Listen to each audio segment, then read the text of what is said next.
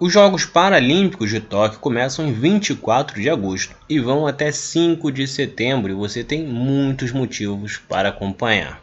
Isso porque, se você gosta de torcer para o Brasil, aqui as chances de ver vitória são muitas. O país é uma potência no esporte paralímpico, tendo ficado no top 10 nas últimas três edições.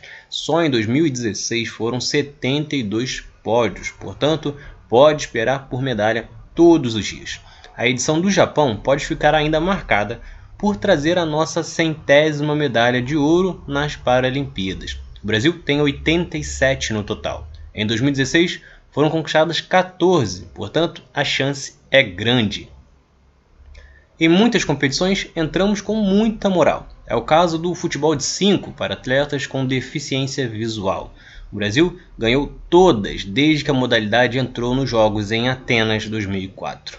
No atletismo, se Bolt parou na Olimpíada, o recordista dos 100 metros rasos R47 para atletas com deficiência nos membros superiores na Paralimpíada, não.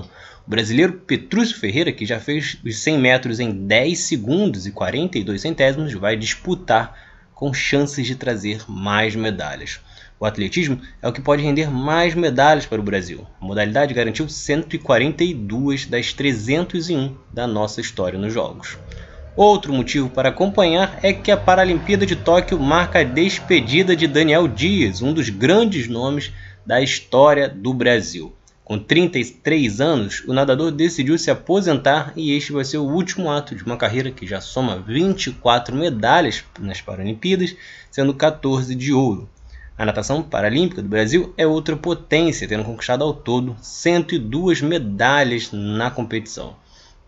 O Brasil tem muitos outros nomes para ficar de olho, como o judoca de 51 anos, Antônio Tenório, que vai em busca da sétima medalha, Lauro Chama no ciclismo, Ivone Calano no, na bocha, Caio Ribeiro na paracanoagem, Débora Menezes no parataquendo, entre muitos outros. A grande maioria dos brasileiros que vão para o Japão recebem apoio através do Bolsa Atleta, programa de auxílio criado em 2005.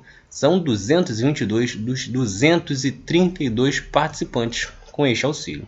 A disputa pode mudar a vida de muita gente, afinal, o Comitê Paralímpico Brasileiro estipulou uma premiação de 160 mil para quem conseguir o ouro. Medalhistas de prata recebem 64 mil, enquanto o bronze rende 32 mil.